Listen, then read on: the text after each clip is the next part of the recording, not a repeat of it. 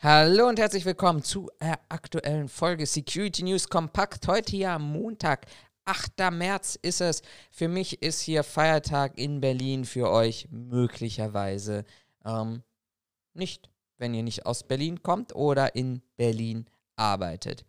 Für all diejenigen, die mich nicht nur auf Instagram oder auf den Podcast-Plattformen oder Twitter verfolgen, die sehen, ich war noch nicht beim Friseur gewesen, habe ich auch in nächster Zeit tatsächlich nicht wirklich vor und auch nicht geplant.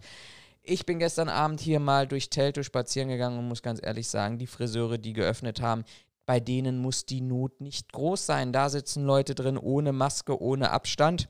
Da muss ich ganz ehrlich sagen, A, aus gesundheitlichen Gründen werde ich mich da nicht hineinbewegen. Ähm, Dummheit kann möglicherweise ansteckend sein. Und der andere Punkt, was mich eigentlich viel mehr ärgert, dieses ganze Geschrei darum, teilweise auch natürlich nachvollziehbar, die wirtschaftliche Lage. Warum, wenn ich dann als Friseur öffnen darf, warum sorge ich nicht dafür, dass ich nicht gleich wieder schließen muss, weil in meinem Laden nur Menschen sitzen ohne Mund-Nasenbedeckung. Kann ich nicht verstehen, bedeutet aber für mich, dass die Not wirklich nicht so groß sein kann, auch die wirtschaftliche Not nicht so groß sein kann, wenn ich mich nicht daran halte, an die Regeln, die existieren und dann gleichzeitig ja auch provoziere, dass wir einen nächsten weiteren Lockdown bekommen. Schauen wir in die Sicherheitsbranche und der Titel ist natürlich mal wieder, wie kann es denn auch anders bei mir sein, sehr provokant. Töten und getötet werden im Sicherheitsgewerbe. Das sind die beiden Kerninhalte, Themen, die wir heute besprechen wollen. Schauen wir als allererstes gleich mal nach Hannover. Vorwurf der fahrlässigen Tötung gegenüber zwei Sicherheitskräften von der Staatsanwaltschaft. Was hier passiert ist, das gucken wir uns gleich im Detail an. Und der zweite Fall ist ganz druckfrisch von vorgestern. Also, wir nehmen wieder Freitag auf, aber ähm, für euch auch relativ frisch. Hamburg-Jungfernstieg. Nach einer Auseinandersetzung mit Jugendlichen muss ein Sicherheitsmitarbeiter reanimiert werden.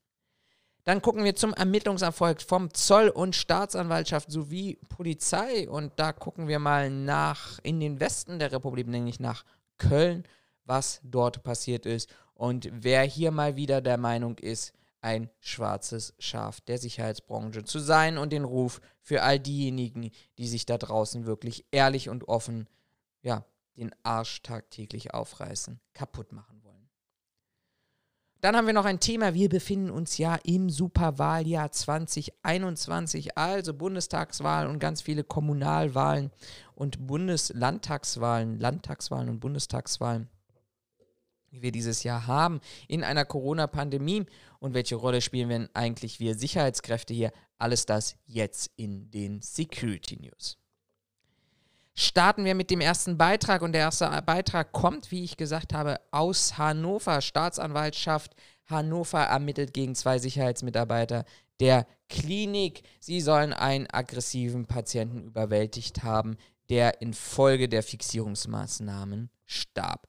Was ist passiert? Passiert ist dieser Sachverhalt schon an Ende Januar.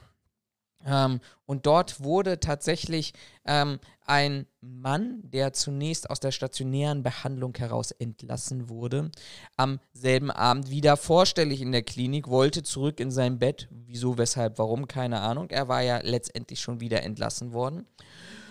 Und ähm, wurde infolge dieser Feststellung und der abgelehnten ähm, Aufnahme aus dem Krankenhaus rabiat und aggressiv.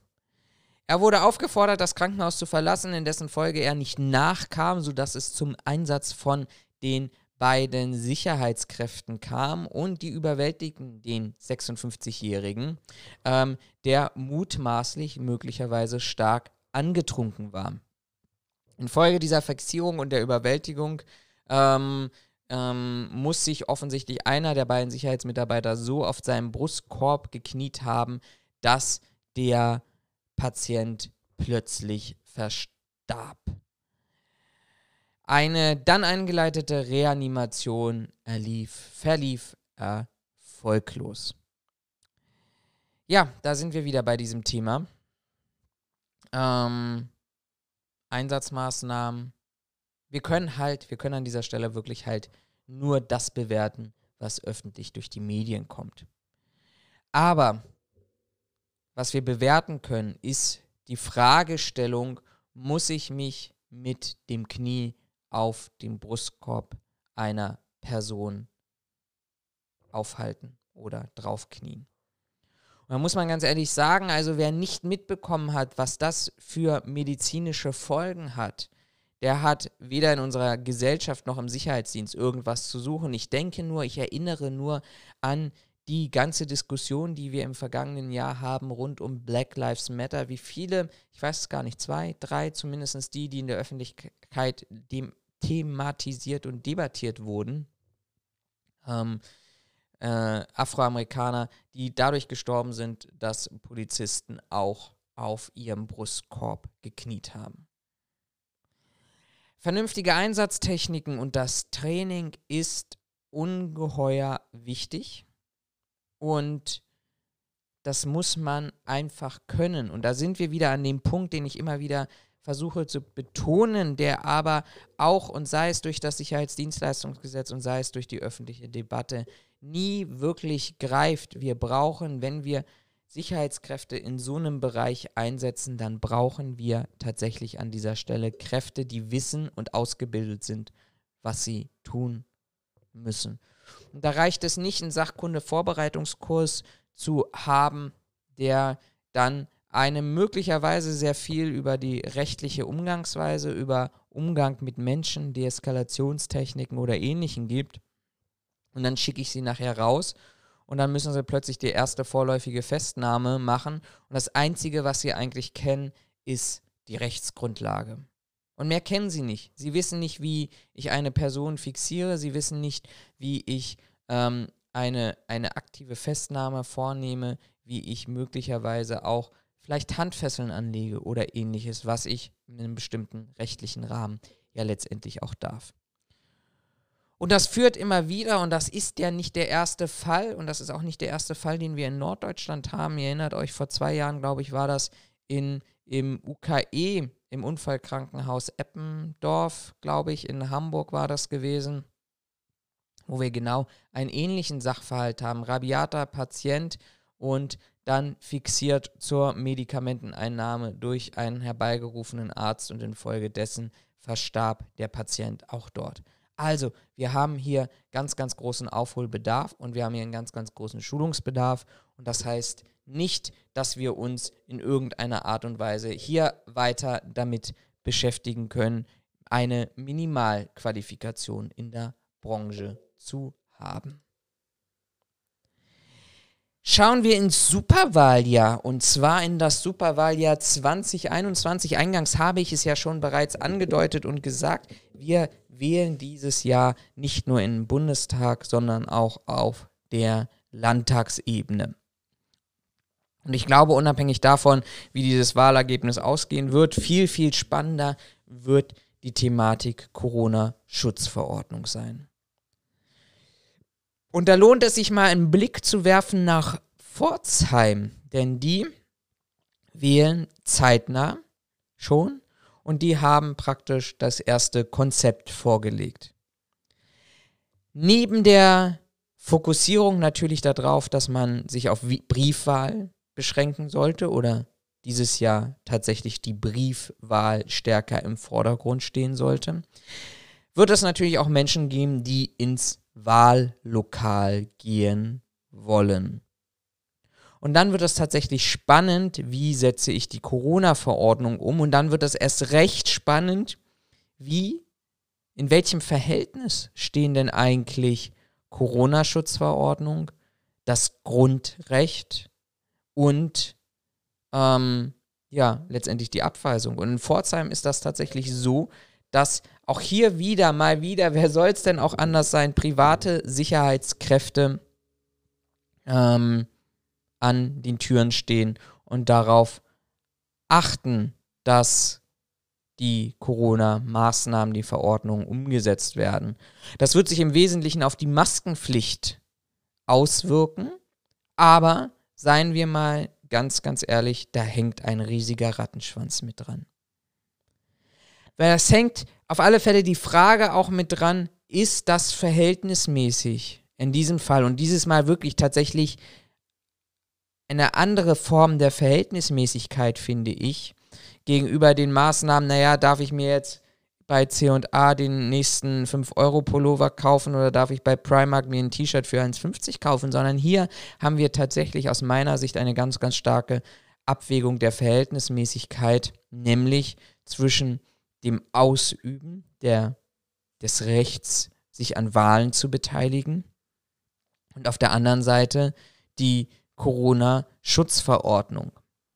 Und da kommt natürlich die Frage auf an dieser Stelle, wie werden letztendlich Gerichte darüber urteilen, wenn jemand und möglicherweise auch große Gruppen, und ich könnte mir sehr, sehr gut vorstellen, dass vor allem bei kleineren Einzugsbereichen, die vielleicht auch eine große Corona-Leugner-Szene haben, möglicherweise, ähm, dass in diesen Einzugsbereichen tatsächlich das mal auch provoziert wird. Und unabhängig des Inhalts und der Zielstellung, die ich natürlich überhaupt nicht begrüße, ist das aber natürlich eine Thematik, mit der man sich beschäftigen müsste. Also wenn der private Sicherheitsmitarbeiter aus dem Gewerberecht an der Tür jemanden daran hindert, an der Wahl teilzunehmen, dann ist das glaube ich, ein rechtlich riesiges Problem.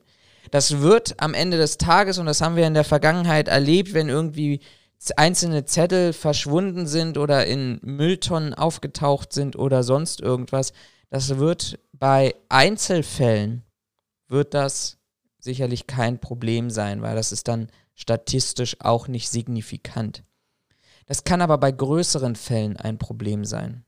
Und ich habe das bei der letzten Bundestagswahl 2017 tatsächlich selber hier gehabt, wo ich ähm, Briefwahlunterlagen beantragt habe, aber aus diversen beruflichen und privaten Gründen die nicht abschicken konnte. Und so ist es tatsächlich, dass einem das Recht zusteht, mit diesen Briefwahlunterlagen, die noch nicht ausgefüllt sind und noch nicht abgeschickt wurden, am selben Tag ins Wahllokal zu gehen, um dort tatsächlich die Wahl vor Ort durchzuführen. Und da war allein schon bei denjenigen, und ich kenne das, weil meine Schwester da sehr aktiv drin ist, die diese Wahl begleiten und Wahlvorsteher sind, die dann auch teilweise vorneweg sehr gut geschult werden, ähm, die Meinung da gewesen, nee, also das können sie nicht. Da haben sie ihre Wahl versagt. Dann haben sie eben nicht dran teilgenommen, haben sie Pech gehabt. Und ich habe mich bis zum Wahlvorstand durchdiskutiert der dann der Einzige war, der an dieser Stelle gesagt hat, glaube, er hat sogar nochmal, es gibt ja immer so zentrale Anrufstellen, der dort angerufen hat und die konnten ihm nachher erst sagen, ja, ich darf mit Briefwahlunterlagen, darf ich auch vor Ort wählen. Und jetzt stellen wir uns mal diese Situation vor, da ist der Sicherheitsmitarbeiter mit seinem Schulungsprogramm, mit seinen Schulungsinhalten, alles das, was wir da vorne weg gesagt haben. Und dann soll der darüber entscheiden, wer kommt rein, wer kommt nicht rein. Der ist dann auf der anderen Seite der Hüter der Demokratie. Der entscheidet, ein Privater entscheidet über Wahl oder Nichtwahl. Alles das, was unser Grundgesetz im Kern in der Zielstellung eigentlich mal vor Augen hatte, dass das freie, unabhängige Wahlen sind. Und diese freien, unabhängigen Wahlen werden dadurch möglicherweise, weil es gibt ja noch keine großartige Rechtseinschätzung dazu, werden dadurch ja nur beschränkt möglich, weil ich vorneweg einsortiere und sage, du, kann, du hältst dich an Regeln, du darfst wählen, du hältst dich nicht an Regeln, du darfst nicht wählen. Weil selbst die größten Kriminellen, die sich bei uns nicht an Regeln halten, selbst die haben ja das Recht zu wählen. Selbst die haben die Möglichkeit, aus dem Gefängnis heraus ihre Stimme abzugeben. Ich glaube, das wird sehr, sehr spannend und das wird uns wirklich noch eine ganze, ganze Weile beschäftigen. An dieser Stelle sei es wie immer mal erlaubt, auf die anderen Produkte der Sicherheitsphilosophen oder von mir als Autor hinzuweisen. Die beiden Bücher natürlich weiterhin im Einzelhandel zu erhalten, sei es in der lokalen Buchfiliale im lokalen Buchshop oder online bei Hugendubel oder Thalia, teilweise auch momentan bei Amazon, die ja grundsätzlich gerade ein bisschen Schwierigkeiten haben. Oder ansonsten, und ich weiß, das war der Link in den letzten Wochen hier leider inaktiv, da habe ich leider keine Info darüber bekommen, dass sich dort was an der Homepage geändert hat. Sei es drum, jetzt und in den vergangenen Videos wieder die aktuellen Link zur Schulung, Digitalisierung und Medienbeobachtung im Sicherheitsgewerbe. Schaut mal rein, das ist wirklich eine ganz, ganz spannende und vor allem zielführende ja, Weiterbildung an dieser Stelle.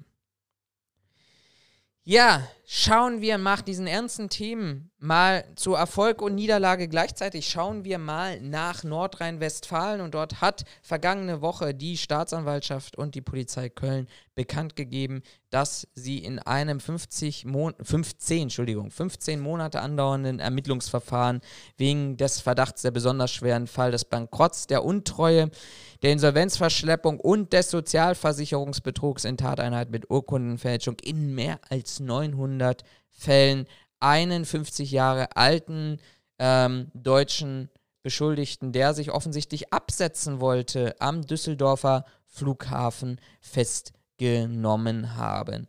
Um den es sich handelt hier, den Namen, den kriegt man auch relativ schnell übers Internet raus, aber den wollen wir an dieser Stelle mal hier nicht sagen. Ex-Football-Profi, der auch in Amerika, also in den USA gespielt hat und auch bei der RTL 2 Doku die Autoeintreiber eine Hauptrolle hatte ähm, aus dem Kölner Nachtleben. In dem haben sie jetzt festgenommen. Er hat sich offensichtlich versucht, ähm, dann ähm, abzusetzen. Die Großrazzia, die da im Vorfeld stattgefunden hatte, betraf 33 Wohn- und Geschäftsadressen in Köln und anderen Städten in NRW sowie in Rheinland-Pfalz.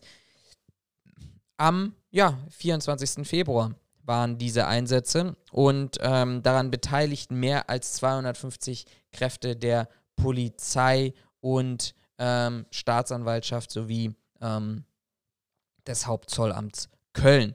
Insgesamt geht dieses Verfahren gegen 36 Beschuldigte, die aus dem Sicherheitsgewerbe heraus ähm, agiert haben. Es geht da wieder mal natürlich um das Thema Scheinrechnungen, Bezahlungen, die nicht so gelaufen sind, wie sie hätte laufen sollen, in dessen Folge und den ähm, ähm, ja, der Ermittlung hat eben das Amtsgericht Köln einen Haftbefehl gegen diesen Beschuldigten ent entlassen und bei seiner Ausreise am Flughafen Düsseldorf ist dieser Mann eben letztendlich festgenommen worden. Insgesamt soll sich der Schaden für die Gläubiger bzw. die Geschädigten auf mehr als 7 Millionen Euro belaufen.